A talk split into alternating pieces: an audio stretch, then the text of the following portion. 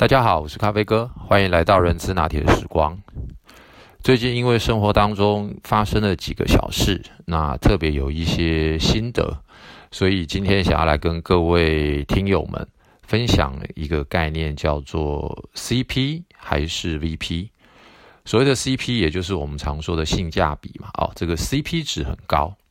那另外一个就是价值比，也就是哇，我买到的是非常有价值的东西，它所带来给我不管是心理的感受，或者是产品本身的这个特色等等，也都让我觉得很棒。那这个就称之为叫做价值比。那当然，不管是 CP 值或者是 VP 值，呃，也就是我们常常口语所说的叫做是呃性价比高，那或者是。呃，这个价值对我来说，我是很满意的。那往往我们人啊，很直观的感受，因为不管是服务，或者是产品，或者是在找人的时候，我们都会用这样很直观的角度来做一些判断。但是呢，呃，我先说我最近发生的一件事情，就是平常除了开车之外，其实还还是呢会骑摩托车。就在前一阵子，这个摩托车就坏掉了。哎，骑着骑着它就不动了，但是引擎呢还能发动。后来呢，费了九牛二虎之力，推了好长的一段距离，才终于找到一台呃一家能够修理的这个机车行。因为那时候是在比较呃不是那么繁荣的热闹的地方。那老板一检查。就发现其实就是传动的这个皮带断掉了。那当然啦，皮带断掉就是修皮带嘛。那说着说着，我就问了这个老板说：“哎，我平常在骑摩托车，总觉得这个后轮啊，这个摩擦力特别的大，那油耗好像也有点高，似乎不应该是这样子。”那老板说：“其实这是很正常的，因为呢，你的车子也重，那你呢人也高也重。”所以呢，这个油耗或者是这个磨损是正常的，但是呢，呃，我们就把车子架起来之后呢，转了一下这个轮胎。这个老板他一转，他也说，哎，的确也怪怪的。理论上呢，这个轮胎再怎么重，它呢还是不应该是这么大的一个摩擦系数的感觉。那因为在等着这个皮带的这个料要送过来的时候。呃，我呢也刚好发现我的这个后轮也已经磨损了一个相当的程度，我就跟老板说，那要不你就顺便帮我把这个后轮也换新的好了。而果不其然，当这个修车的老板帮我把这个轮胎拆卸下来的时候，因为他必须要同时的把这个刹车的卡钳也把它卸下来，才有办法装新的。他就发现了，他说：“哎呀，原来呀，你这个轮胎为什么这个感觉摩擦系数这么大？其实呢，就是它这个刹车皮里面的有一个小零件，它脱落了。那呢又没有掉出来，所以呢导致你在骑的时候，这个整个的刹车卡钳啊是卡住的。这个时候我终于恍然大悟了。怎么说呢？其实呢。”在很久以前，我就一直觉得这个轮胎是很奇怪的，不应该是这样子的一个摩擦。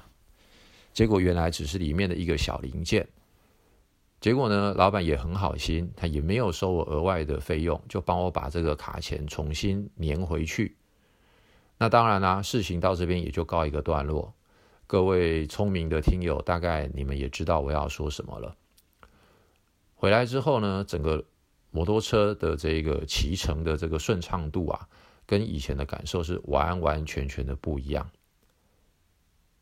因此，第一，为什么这个皮带在我这台车其实不算旧，那里程数也不多的情况之下，会这么快就断裂？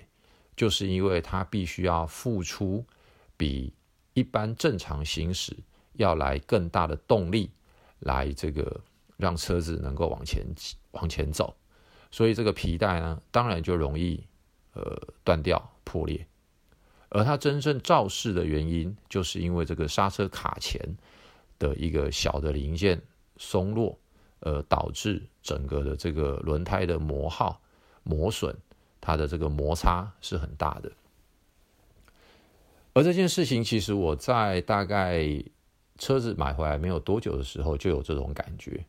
那也曾经尝试着找了一两家这个机车行，请他们帮我检查，但是呢，他们始终不认为这是一个问题。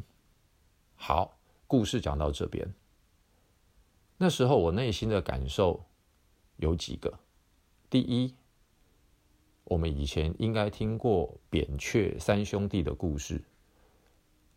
扁鹊是我们所知道的神医名医，但是他非常谦虚的说道：“其实我在我们家三兄弟，我的医术算是最差的。”那人家就问他啦：“为什么？”他说：“其实我大哥他光是能够看一个人的气色，他光是能够把一个人的脉。”他就能够诊断出未来可能会有什么样子的病灶，但是当他说出来的时候，因为人的身体都还没有这些生病的症状，因此没有人愿意相信他，也没有人认为他是很厉害的。那他又说啦：“我二哥的医术其实比我更高明，他仅次于我大哥。”因为呢，他能够在当人们有一些小疾病的时候，就能够一样的判断出他可能会有哪些未来潜在的这个病灶，但是呢，他能够在当下就能够运用合理的药物来帮这些病人做治疗，因此这些人他们会认为我二哥也就不过只能够看一些小病小痛，而我。其实我的医术是最差的，因为我只会在当人们已经病入膏肓、非常严重的时候，来施以合理相应的一些治疗方案，帮助他们解决掉现在的病灶。所以我们在日常的生活当中，在我们的人生当中，我们。会愿意付出相对的这个费用成本去给扁鹊的大哥吗？我认为可能百分之八九十以上的人吧，可能在那个当下，因为无病无痛，或者是他没有真正心理或身体上的实质感受，而会认为这是不需要的。而我们又往往会在最后已经痛苦难耐、已经觉得呃无药可医的时候，哪怕是最后的一丝希望，我们都愿意付出高额的代价。所以，聪明的我们，如果我们能够找到像扁鹊大哥这样子的一个名医，甚至于可以说是神医，在我们所有的工作、职癌，或者是在家庭，或者是个人的等等的需求吧，而他又能够及早的点出我们的一些未来可能发生的事情的时候，您会愿意付相对合理的费用吗？但是，我认为，在那个时候，即使扁鹊的大哥他要收取的医疗费吧，简单这么说，我认为还是相对于后者，当我们已经病入膏肓，所要付出的成本或费用是便宜许多的。所以，让我不禁的去思考到另外一件事情，叫做生命当中的贵人。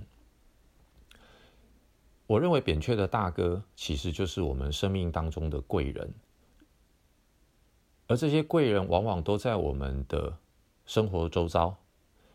他往往只是一个不经意的，但是又能够看穿、看透一些事情，给了我们一两句话，而我们由于当时的内心感受是没有太直接的需求反应，所以往往这样子的贵人就在我们的身边擦身而过。